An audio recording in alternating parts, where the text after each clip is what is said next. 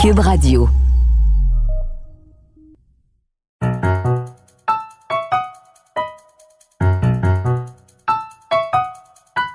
Ici Mathieu Boccoté et bienvenue aux Idées mènent le monde.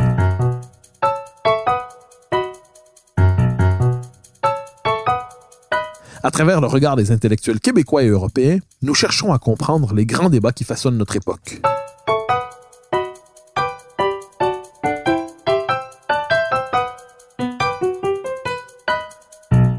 La dernière campagne fédérale a été à la fois intéressante et décevante dans la perspective du nationalisme québécois.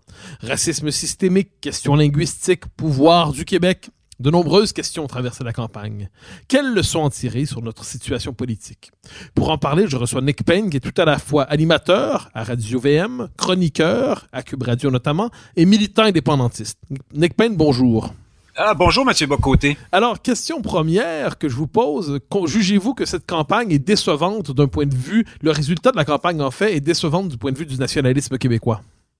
Ah, ben vous venez de me décrire comme militant indépendantiste, donc je, d'emblée, je suis tout à fait à l'aise de vous dire que toutes les élections fédérales sont décevantes pour moi, euh, parce que je n'y trouve jamais vraiment mon compte.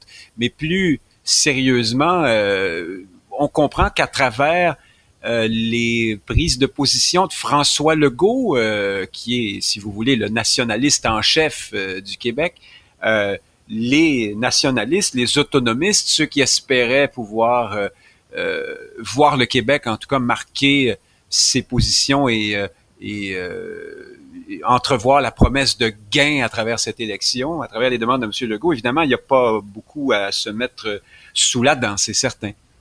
Alors, je dis décevant pour une raison peut-être autre.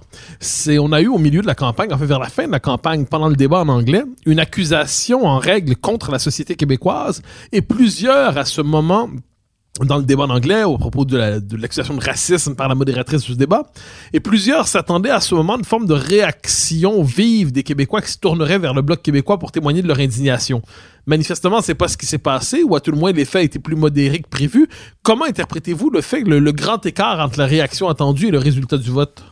Ah oui, bien sûr, je comprends mieux le, le, sens de votre première question à la lumière de ces précisions. Ben, ce n'est pas d'hier que les souverainistes hein, euh, et les nationalistes québécois, euh, disons les souverainistes là, pour être plus spécifique, espèrent que euh, ponctuellement que des événements, des, des rebuffades, des refus d'Ottawa, des manifestations d'intolérance à l'endroit du Québec français ou de ses, francophones ou de ses volontés d'émancipation viennent nourrir le sentiment euh, autonomistes et indépendantistes au Québec et fassent monter la fièvre, un peu comme on l'avait vécu euh, en, dans les années, au début des années 90, à, suite à l'échec de l'accord du lac Meach. Euh, c'est comme une espèce de, on dirait qu'on a gardé ce, le fantasme de cette époque formidable où euh, nous avons euh, failli gagner notre notre pari suite à des, un refus euh, spectaculaire d'Ottawa. Mais justement, euh, nous ne sommes encore et toujours depuis que dans de petites répétitions à petite échelle euh, de, de, ce, de ce, ce, grand événement historique. Et bien sûr, les petites poussées de fièvre qui s'en suivent ne sont jamais très très très ne durent jamais très longtemps et ne sont jamais très impressionnantes. Moi, pour moi, tout ça rejoint une thèse que je développe depuis longtemps à l'effet que euh, le, comment dire la, quête d'autonomie et de la volonté de construire, de paver le chemin vers un une nouvelle échéance référendaire ou un nouveau moment de décision vers l'indépendance par euh, la pratique d'un certain nationalisme provincial, euh, ben c'est une façon de faire les choses qui a des limites. On voit qu'au bout du compte, les Québécois euh, quand l'horizon n'est que provincial, euh, reste relativement calme devant euh, les, les manifestations d'intolérance venant d'Ottawa ou du reste du Canada, ou encore les échecs ou les difficultés qu'ont leurs chefs politiques à, à, faire des gains substantiels face à Ottawa. Alors, je vous relance sur cette question. Il y a une montée en ce moment, une remontée de la question nationale dans l'espace public de différentes manières. Je, vous, je vous lance différents éléments et vous me dites si pour vous, tout ça contribue à la reconstruction de la question nationale. Donc, euh, à la fois la question de la laïcité, son, son choc avec le multiculturalisme canadien, les accusations de racisme systémique à répétition contre le Québec, l'effondrement anticipé et pas seulement anticipé du français à Montréal et à Laval, la mutation démographique du Québec qui fait en sorte que la majorité historique francophone est en train de fondre, donc politiquement et démographiquement, euh, euh, la tentation partitionniste des néo-rhodésiens de l'île de Montréal qui prétendent aujourd'hui, on l'entend dans la présente campagne municipale, faire de Montréal une cité-État bilingue multiculturelle détachée du Québec français. Euh, est-ce que tous ces éléments-là ne devraient pas participer normalement à une revitalisation de la question nationale? Qui devrait avoir un effet sur la politique électorale, que ce soit à Québec ou à Ottawa? Ben, en tout cas, ils participent d'un d'un certain éveil sans doute, mais euh, nous sommes dans une situation où l'avenir, en quelque sorte, en cette matière demeure bouché. Euh, je, reviens, vous allez trouver que j'y tiens beaucoup, mais à cette idée de nationalisme provincial tel que le tel que le conçoit François Legault et, euh, et plus largement tel que le conçoivent ceux qui l'entourent, qui sont souvent d'ailleurs d'anciens souverainistes ou des souverainistes anciennement du Parti québécois en mode euh, attente ou en ou qui se sont dit bon mettons pour le moment de côté l'objectif ultime et essayons par le nationalisme de, de raviver la flamme. Ben euh, ce qui arrive dans ce contexte, c'est que comme il n'y a pas sur la table, au menu, à disposition, un, recours indépendantiste euh, euh, crédible. L'indépendance n'est plus considérée comme une comme une avenue euh, possible, probable. ben, les colères, les les préoccupations des, des Québécois, même parmi eux ceux qui sont davantage nationalistes ou souverainistes, sont ne sont pas canalisés et elle, euh, elle se disperse, euh, elle s'éparpille. Et puis ensuite, il faut bien dire que euh, le, le, le, le, bloc, comment dire, le bloc moteur de cette de cette mouvance qui était autrefois coalisée dans le Parti québécois est aujourd'hui dispersé. Euh, un peu au PQ, un peu à la CAQ, un peu euh, demeuré chez lui dans son salon et un peu à, Québec solidaire. Et, et, ce dernier facteur est important. Il y a une partie euh, importante tout de même de ce qui, ce qui fut autrefois le mouvement euh, indépendantiste euh, et nationaliste, c'est-à-dire les, les, les, progressistes, hein, ou ceux qui se disent progressistes, euh, sont aujourd'hui euh, devenu un peu la, cette nouvelle gauche qui est encore plus réfractaire à l'idée de nation que celle d'autrefois et qui est euh, très très remontée contre euh, tout ce qui ressemble euh, aux orientations du Parti québécois et de la CAC normalement sur des questions de laïcité. Alors déjà vous avez tout ce, ce, ce, ce morceau là, cette portion là du, du, Québec euh, et du Québec plus souverainiste et, peut-être nationaliste, ou en tout cas souverainiste, disons-le comme ça, qui, euh, qui refuse de monter euh, dans le bateau lorsqu'on sent qu'un départ serait possible, vous voyez? Alors, on vous connaît, ceux qui vous lisent, comme un critique implacable de ce qu'on pourrait appeler le souverainisme officiel, euh, auquel vous reprochez son caractère velléitaire, son impuissance, son incapacité, sa capacité à pratiquer ce que les chrétiens appelaient dans les années 70 la pédagogie de l'enfouissement. C'est-à-dire, moins on parle de notre projet, plus les gens vont avoir envie de, de l'accomplir, de le réaliser. En, plus nous serons discrets dans nos convictions, plus elles seront brûlantes et emporteront la société. Euh, est-ce que, pour vous, lorsqu'on voit le mouvement souverainiste actuel, est-ce que c'est le point d'aboutissement de ce souverainisme tel que vous le décriviez, c'est-à-dire un souverainisme voué à l'échec parce qu'il ne pose pas clairement la question du référendum ou du régime? Éclairez-nous. Ben euh, oui, sans doute. En fait, euh, ce que je dénonce depuis longtemps, moi, c'est ce que vous avez très très joliment fait le parallèle avec les chrétiens ou les religieux, mais oui, c'est ce souverainisme qui en est venu à se convaincre que la meilleure façon d'être indépendantiste était de, de l'être en privé, euh, de l'être euh, loin des caméras, loin des micros ou seulement dans les assemblées partisanes lorsque vient le temps de haranguer, de motiver un peu euh, les lecteurs ou celui qui est susceptible de faire un peu, de donner un peu d'argent au parti.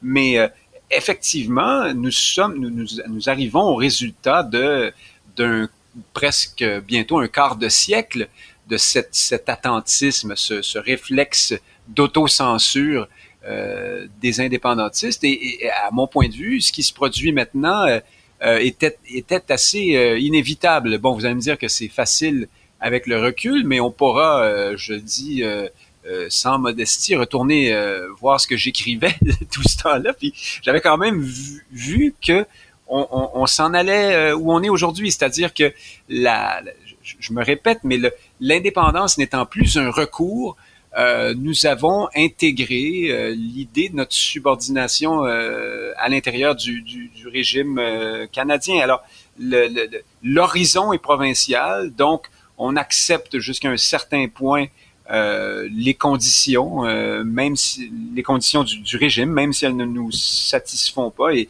et on, on, on en reste là, euh, grosso modo. Alors, prenons le souverainisme tel qu'on le connaît depuis le dernier référendum.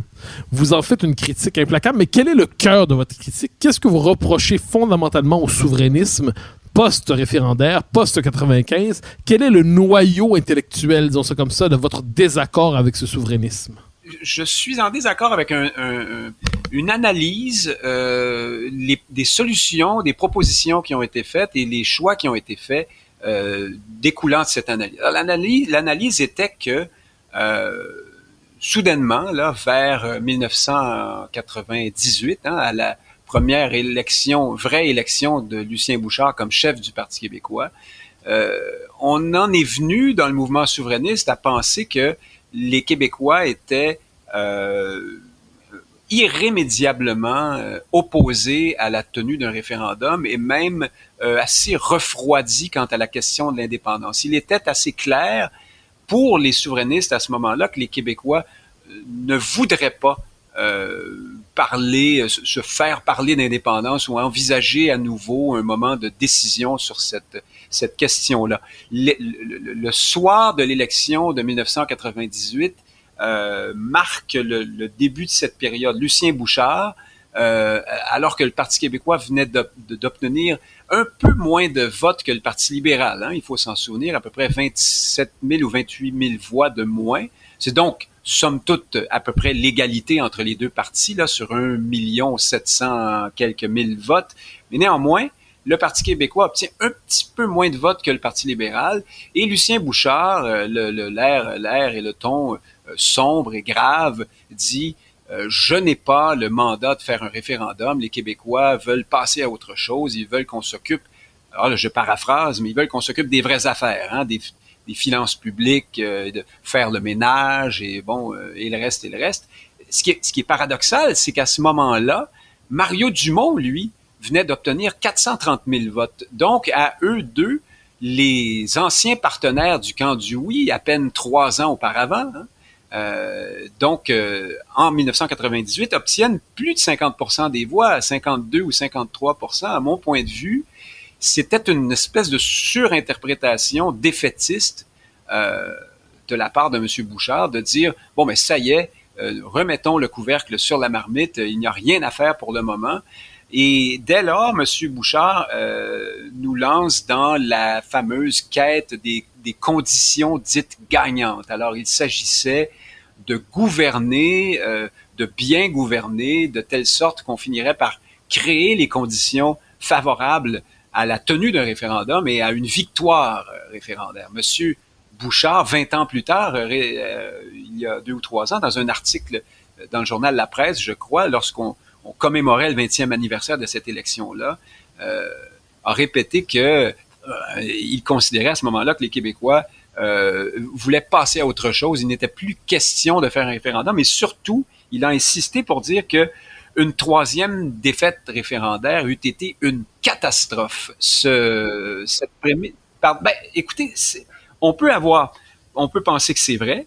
Euh, je ne suis pas de ceux qui ont le, qui, qui, imaginent la pire des catastrophes euh, suite à une troisième défaite référendtaire. Évidemment, euh, personne ne la souhaite. On voit bien que les deux premières ont été coûteuses, mais en même temps, moi, je pense que ne rien faire a été encore pire finalement, et les résultats aujourd'hui sont pires que ce qu'on aurait vécu si, par exemple, on avait eu un autre référendum très serré. Là, vraiment, on est dans les, hypothèses euh, les scénarios dont on ne sait rien là au fond, mais je, je, cette, cette qu'elle soit justifiée ou non, cette immense peur d'une troisième défaite référendaire, à mon point de vue, est au cœur du, du problème pour la, pour la suite des choses. Alors donc, le Parti québécois et le mouvement indépendantiste s'enferment dans cette, ce, ce principe de la, de la bonne gouvernance susceptible de créer les conditions gagnantes. Ce qui est d'ailleurs une reprise, hein, c'est la reprise d'un vieux film, celui de,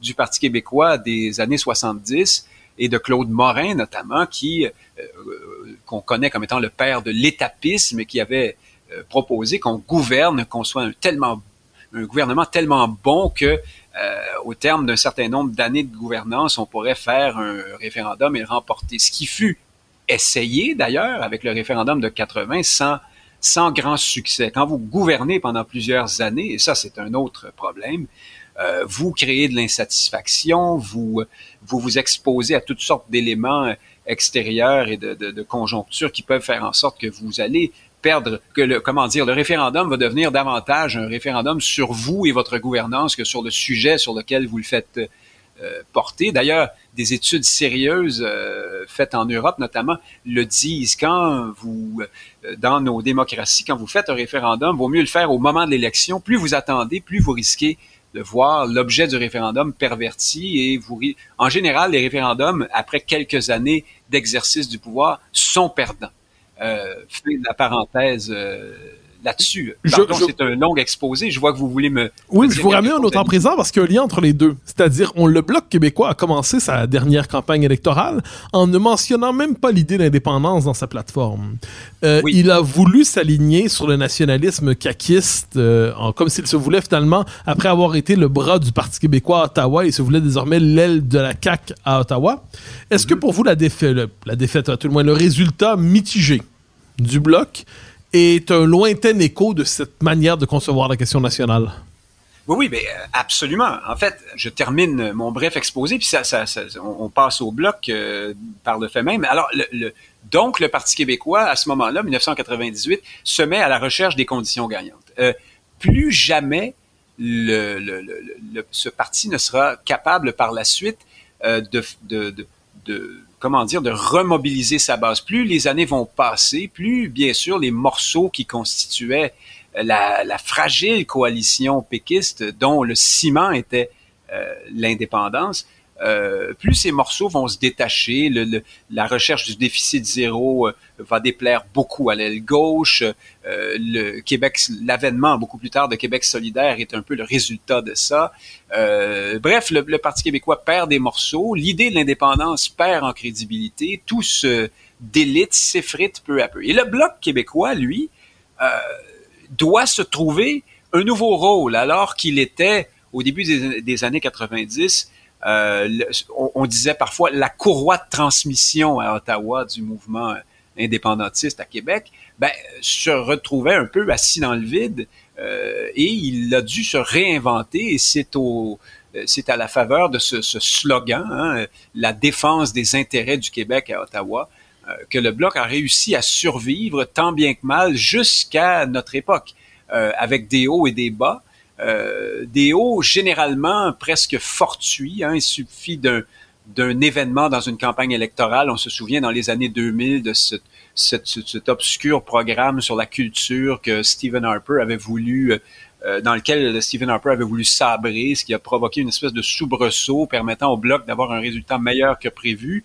Euh, par la suite, 2011, le bloc est presque effacé de la carte électorale, mais il revient contre toute attente mais euh, pas non plus euh, dans les plus hauts sommets euh, par la suite. Et à la, dans la présente élection, on a cru, on a espéré chez les bloquistes et les souverainistes que cette question tendancieuse de la modératrice du débat anglophone, modératrice ici est un euphémisme, c'était plutôt celle qui a mis l'huile sur le feu, que cette question provoquerait une vague assez forte pour donner au bloc 40 sièges. On est déçu parce qu'il n'en a eu que 33, je crois. Mais bon, somme toute, c'est pas un résultat si mauvais. Mais effectivement, voici un parti, le Bloc québécois, qui, autrefois souverainiste, aujourd'hui est devenu, euh, toujours à cause, à mon point de vue, de, ces mauvais choix stratégiques du mouvement souverainiste, une sorte de, caution euh, de l'unité canadienne. Le Bloc, c'est le souverainiste, euh, le souverainisme devenu euh, une, composante du fédéralisme canadien, du, régime. Le bloc, c'est, ce sont les souverainistes québécois qui font des demandes à Ottawa. Le souverainisme est devenu euh, un synonyme de nationalisme provincial au fond. Les Canadiens n'aiment pas beaucoup euh, voir ce contingent de souverainistes et de séparatistes à Ottawa, mais en même temps, ils ont bien vu à l'usage que ce parti ne représente aucune menace pour l'unité canadienne. Si, si le bloc aidait la cause de l'indépendance pendant qu'il ne se passe rien à Québec, euh, depuis le temps, ça se saurait. Hein? Euh, donc, euh, oui, pour répondre à votre question du début, le bloc, ce que le bloc est devenu, et par ailleurs sa difficulté de, cette espèce de crise d'identité perpétuelle dans laquelle il se trouve, sont bien sûr le résultat de, de la, du, renoncement euh, souverainiste euh, de la fin des années 90 qui a perduré là, jusqu'à, qui a culminé à l'élection québécoise de 2018 euh, par ailleurs.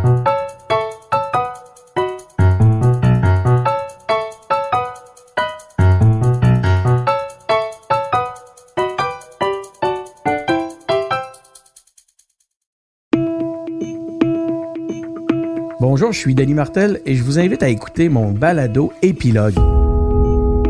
C'est une série sur les moments marquants de notre histoire nationale, racontés par ceux qui l'ont vécu. Par exemple, on a les trois leaders étudiants de l'époque qui nous ont raconté la crise étudiante de 2012. On a aussi Mario Dumont et Elisa Frula euh, qui nous ont raconté leur propre version du référendum de 95. Avec mon collègue Benjamin Tremblay, on a voulu savoir si leur vision des événements avait changé avec le temps et surtout quelles leçons les nouvelles générations pouvaient tirer de tout ça? Écoutez Épilogue sur Cube Radio et sur toutes les plateformes de balado.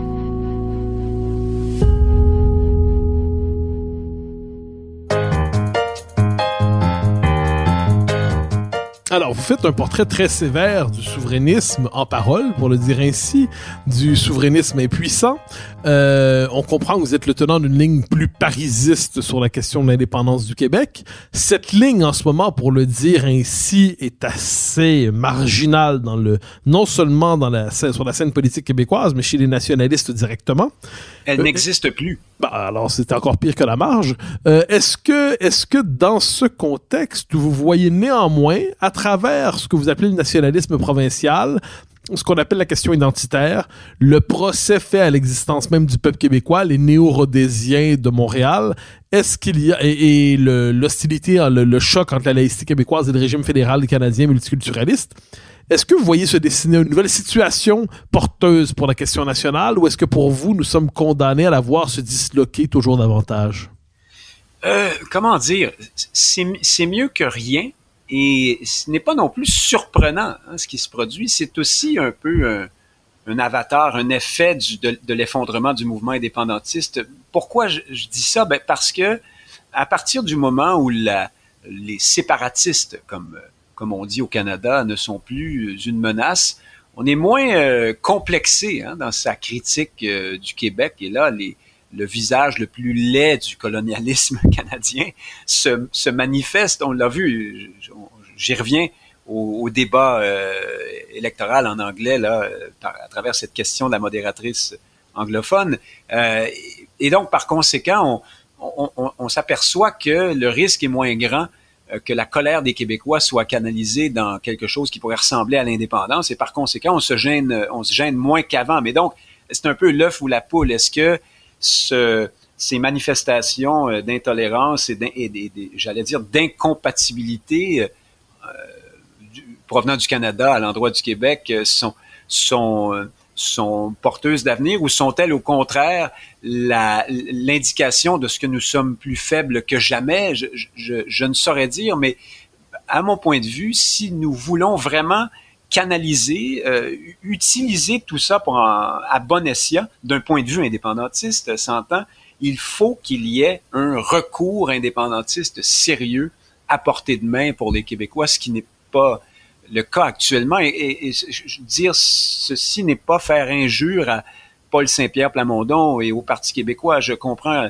toute la bonne volonté de ces, de, ces gens-là, mais ils sont aujourd'hui dans un parti marginal, dans l'opposition. C'est déjà difficile dans l'opposition. Il faudra voir ce qui, ce qui leur arrivera aux prochaines élections, mais pour le moment, ils sont euh, un peu, un peu mal pris, évidemment. Il faudrait que cette initiative euh, souverainistes viennent de François Legault à toute fin pratique. Ça n'arrivera pas, évidemment, mais il, faudrait quelque chose comme ça. Vous voyez, donc, pour répondre à votre question, j'ai un peu de, de difficulté à être aussi optimiste que, que certains le sont. Je pense qu'il va falloir trouver un moyen de, de, convertir tout ça en une démarche indépendantiste, sans quoi c'est toujours le même phénomène qui se produit. Lorsque l'horizon est strictement provincial, euh, les Québécois peuvent avoir des poussées de, de, de, euh, de, prise de conscience nationale, mais elles sont rapidement euh, récupérées par le, par le régime.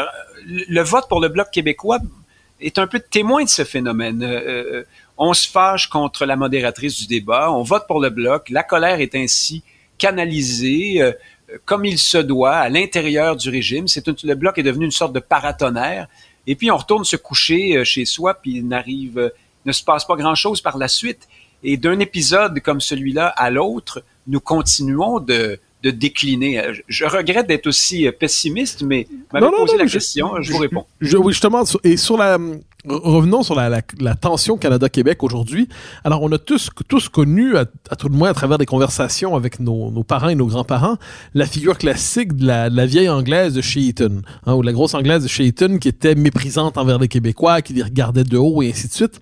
Est-ce qu'on pourrait dire qu'aujourd'hui, je fais référence ici au débat encore une fois, euh, ce personnage s'est réincarné, mais à travers des catégories proposées par le multiculturalisme canadien? Est-ce que, par exemple, un des candidats à la mairie en ce moment, euh, dont le nom m'échappe quand je veux le dire... Oui, c'est euh, Balarama Holness. Voilà. Est-ce qu'il est ne reprend pas ce discours à l'endroit des Québécois francophones, euh, des Québécois dans, en le, dans le langage diversitaire, mais est-ce que c'est pas la même attitude existentielle envers les Québécois qui se manifeste? Ah, vous avez raison. Le, le, le, ce vieux euh, Donc, une forme de racisme qui se réinvente en antiracisme quand vient le temps de parler des Québécois.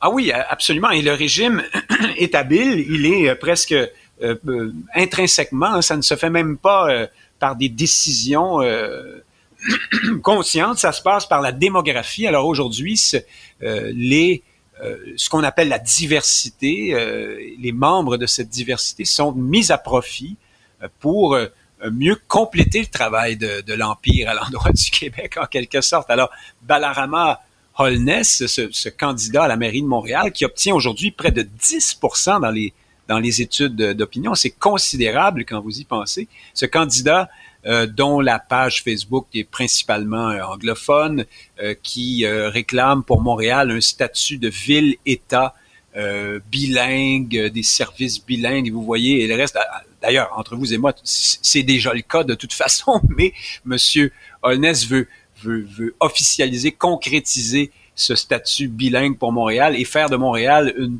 en quelque sorte une province à l'intérieur de la province ou un pays dans le pays. Euh, Monsieur Holness illustre très bien de quelle façon euh, le culte de la diversité et du multiculturalisme sert ici à, à continuer de marginaliser le, les, les Franco-Québécois, le Québec francophone ou les Canadiens français du Québec pour être euh, un peu Elvis gratonnier. Euh, alors oui, euh, oui, la, la, démarche se poursuit et elle s'incarne désormais à travers le, le visage de la diversité. Imaginons qu'elle ne soit pas désespérée pour vous. C'est-à-dire, on voit la situation en ce moment. Vous, vous évoquiez plutôt la possibilité que François Legault, euh, enfin, les indépendantistes ont échoué, mais si François Legault se convertissait de nouveau au souverainisme, peut-être y aurait-il une possibilité qu'on ne trouve pas en ce moment. Est-ce que vous envisagez la possibilité qu'une crise de régime, vous, l'avez laissé de côté un peu cette hypothèse tantôt, mais je vous relance. Une crise de régime, donc autour de la loi 21, par exemple, et avec au même moment une prise de conscience vive de l'effondrement linguistique et démographique de la majorité francophone, est-ce que vous croyez que cette crise de régime avec un retour à l'indépendance de ceux qui y ont déjà cru mais qui l'ont laissé de côté, c'est un scénario possible ou pour vous c'est un fantasme compensatoire de souverainisme vaincu? Non, ben c'est ça peut ça peut être les deux. Il, faudra quelque chose de fort pour, répondre à votre question. Non, je ne je ne perds pas. Euh, je, pense que oui, euh, un retour de l'indépendance est possible. À la faveur de quoi exactement, je, je, ne le sais pas. Je pense que nous ne faisons pas ce qu'il faut en ce moment pour que ça se produise, mais euh, les circonstances peuvent sans doute travailler euh, à la place des indépendantistes et produire, euh, amener un contexte qui serait favorable à, un retour de cette idée. Quand je parlais de, de François Legault, euh, c'était une façon de dire qu'il faut absolument des leaders forts. Euh, et ce sont souvent les circonstances d'histoire qui font ces personnages. Vous pouvez avoir le meilleur des, de tous, euh, mais qui reste euh, relativement méconnu dans son sous-sol. Ça pourrait être euh, à tout prendre le cas de Paul Saint-Pierre Plamondon aujourd'hui, euh, qui pourrait être un jour un excellent leader souverainiste, mais qui est aujourd'hui un peu méconnu et qui ne bénéficie pas de, d'un contexte, d'un concours de circonstances lui permettant vraiment de s'élever et de devenir le, le, grand leader dont une cause comme celle-là a besoin. Le deviendra-t-il un jour? Je n'en ai pas la moindre idée.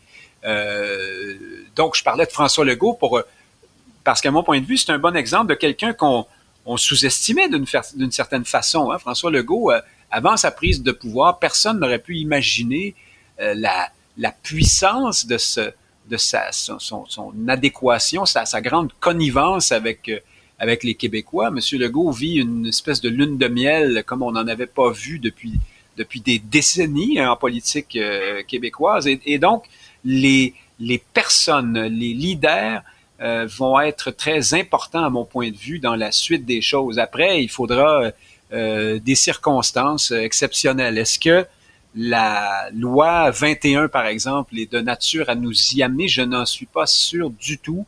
Je pense que le, il faut un choc. Euh, ici, dans le cas de la loi 21, nous sommes devant une espèce de lancinante remise en question, euh, le supplice de la goutte en quelque sorte, mais il n'y a, pas à travers ça le moment, euh, le moment, le point de rupture où tout le monde se, soulève et se, fâche d'un coup. Vous voyez? Alors, je pense qu'il faudra être patient, travailler à partir de la base en, en, attendant en quelque sorte une éclaircie dans le contexte politique. Vous attendez une éclaircie, vous attendez euh, quelque, un changement de paradigme en quelque sorte, mais la réalité... Je me, je me trouve drôle moi-même d'employer l'idée de l'attente parce que je dénonce les attentistes, mais euh, je, ce que je dis c'est que il faut que le recours indépendantiste soit prêt, qu'il soit au menu, qu'il soit sur la table, et ensuite, il, il faut aussi un peu d'aide des circonstances quand même. Oui, alors, mais là, vous parlez des circonstances, mais j'ai l'impression, vous qui critiquez les souverainistes euh, qui s'imaginent vivre toujours dans les années 90, j'ai l'impression que vous y vivez aussi. Euh, C'est-à-dire que la, la, situation démographique est telle, on voit que l'ensemble de Montréal et Laval sont devenus une extension politique du West Island. La mutation ah non, démographique oui, oui. du Québec est à ce point accélérée qu'un verrou démographique est en train de se poser sur l'avenir politique et constitutionnel du Québec. Euh, pour, pour vous, le Québec peut euh, espérer dans 10 ans, dans 15 ans, dans 20 ans, voir ressurgir l'idée d'indépendance? Ou est-ce ah qu'il n'y a pas une espèce de, d'échéance démographique inévitable qui nous condamnera un jour à l'acadianisation? Ah non, c'est, c'est non, non, de ce point de vue, c'est, il est urgent que quelque chose se produise. Vous avez raison. Euh, la démographie est un, est un problème majeur, euh, vastement sous-estimé euh, par euh, le, ce qui reste du mouvement indépendantiste, mais aussi par les nationalistes comme, comme François Legault euh, à ce jour. Euh, vous avez raison, et là-dessus, je n'ai pas de réponse plus géniale que celle de vous dire que ça presse. Mais ce que je voulais dire au fond, c'est que si on veut provoquer les circonstances, il faut euh, qu'il y ait une offre indépendantiste sur la table. On parle beaucoup du contexte du début des années 90.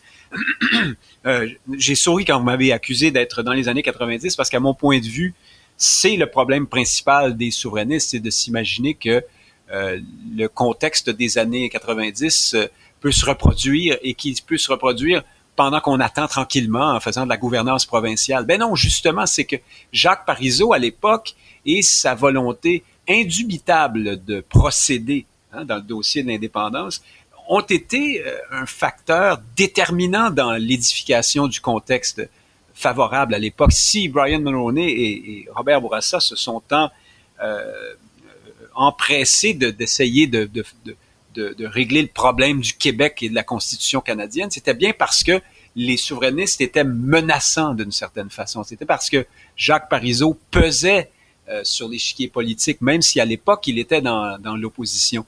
Euh, euh, Aujourd'hui, ce facteur-là n'existe plus.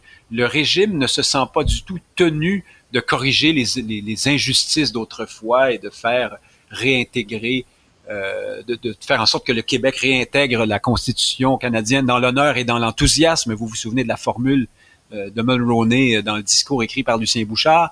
Alors, euh, aujourd'hui, en l'absence de ça, euh, les choses ne bougent pas. C'est ce que j'essaie de dire au fond, c'est que oui, il faudra des circonstances exceptionnelles, mais on peut très certainement participer à les faire advenir. Mais à mon point de vue, il faut faire plus que du nationalisme provincial. Il faut être sérieux dans notre quête d'indépendance. Il faut que le nationalisme s'accompagne d'un objectif indépendantiste. Le nationalisme sans euh, cette, euh, cet élément-là, euh, à mon point de vue, participe plutôt de notre de, de la poursuite de notre notre rabougrissement à l'intérieur du Canada. Le nationalisme provincial consiste à gérer notre décroissance la tête plus ou moins haute en quelque sorte. Oui, nous acceptons disparaître, mais oh attention, on ne nous marchera pas sur les pieds trop souvent. Vous voyez, euh, à mon point de vue, il y a, il y a, il y a, un, point de rupture. Là. Il y a une différence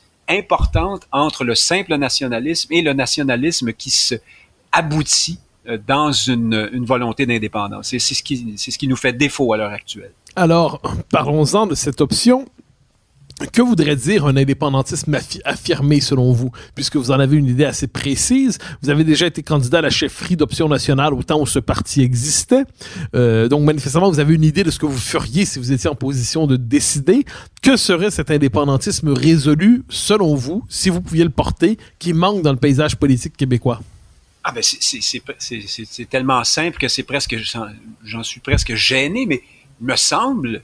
Euh, et à mon point de vue, ça montre à quel point on marche sur la tête dans le mouvement indépendantiste depuis les années euh, euh, dont je parlais tout à l'heure. C'est un indépendantisme euh, cohérent, c'est un indépendantisme qui cherche à faire l'indépendance. Alors c'est quelqu'un qui, ça pourrait être François Legault, qui était au Parti québécois il n'y a pas si longtemps, qui se présente en campagne électorale et qui dit exactement ce qu'il dit aujourd'hui, mais qui va au bout de sa logique et qui dit, par conséquent, je, je tâcherai de réaliser l'indépendance du Québec. Mais alors, qu'est-ce que, vous reprochez à Paul qu'est-ce que vous reprochez à Paul Saint-Pierre Plamondon? C'est ce qu'il fait, non?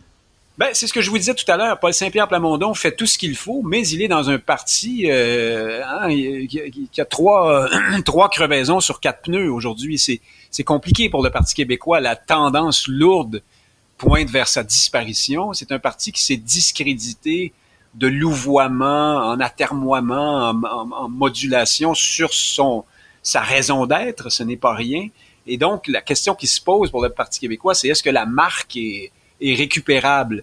Probablement qu'elle l'est, je n'en sais rien, mais euh, à cause de ça, Paul Saint-Pierre Plamondon est mal pris. En plus, bon, euh, pas très connu, euh, ce n'est pas comme René Lévesque, une ancienne vedette de la télévision et ministre de, gouvernement important, presque historique. Ce n'est pas non plus Jacques Parizeau, un, ancien grand commis de l'État qui participe à la euh, nationalisation de l'électricité. C'est seulement Paul Saint-Pierre Plamondon. Et il n'a peut-être pas les épaules et le, profil politique pour, pour euh, à lui seul sortir le mouvement indépendantiste de la marge. C'est pour ça que je dis qu'il y a tout de même une part de, de, de, de, euh, de difficulté là, dans, dans, dans, le retour, dans le, la mise de l'avant du, euh, d'une proposition indépendantiste. Euh, elle, est, elle est de taille. C'est qu'il faut trouver de nouveaux porteurs ou en tout cas réparer ce qu'on a abîmé pendant 25 ans. C'est compliqué quand même. J'ai pas une réponse très claire à vous donner là-dessus. C'est pour ça que je donnais l'exemple de François Legault.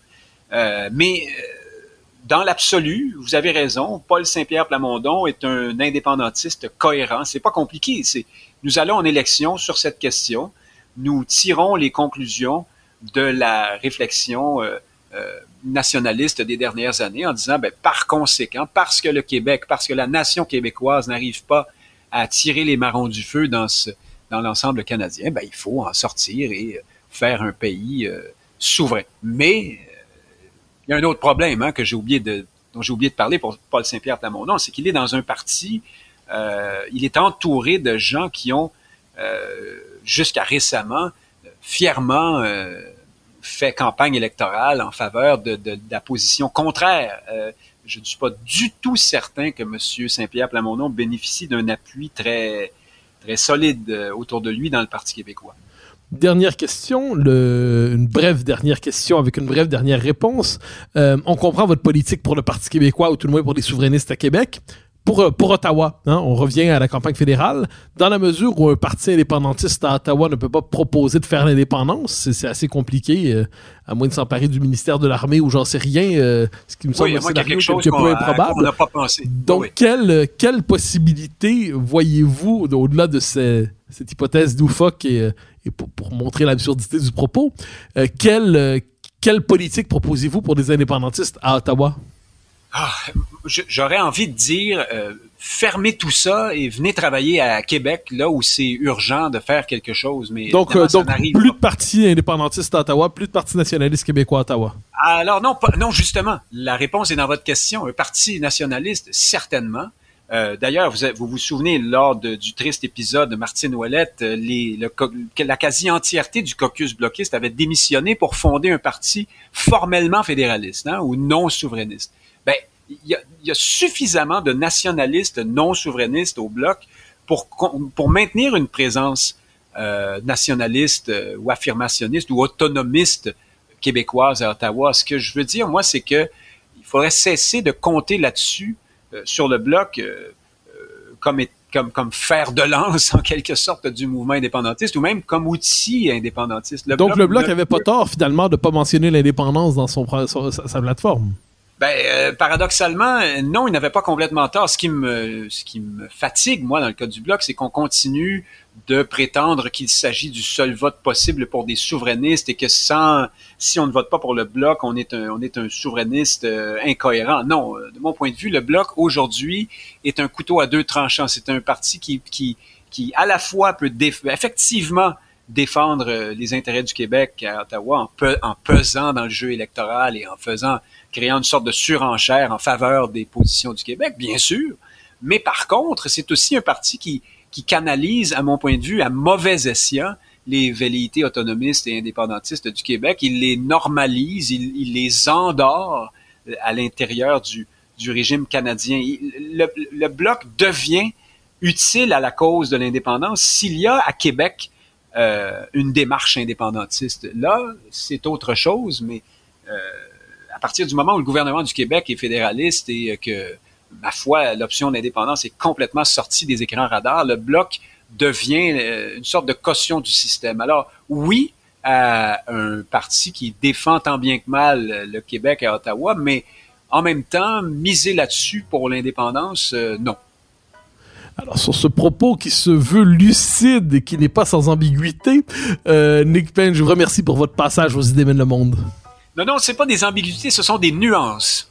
Oui, bon, je, je maintiens le terme ambiguïté néanmoins. Nous aurons l'occasion d'en reparler. Merci pour votre passage. C'est vous le boss. OK. Au plaisir.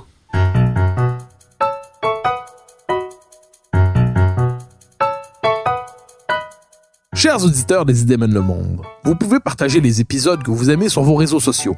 Cela nous donne à chaque fois un fier coup de main pour faire découvrir le balado. Aussi, si vous écoutez sur une autre plateforme que Cube Radio, laissez-nous un commentaire. C'est encore une fois un geste qui nous permettra de faire connaître la série au plus grand nombre. D'ailleurs, merci à vous d'être à l'écoute.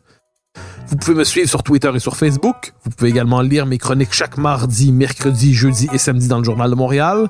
Vous pouvez aussi me suivre à la Joute sur LCN, ainsi qu'à l'émission de Richard Martineau à Cube Radio. Recherche et animation. Moi-même, Mathieu Bock-Côté. Montage et réalisation, Anne-Sophie Carpentier. Une production de Cube Radio.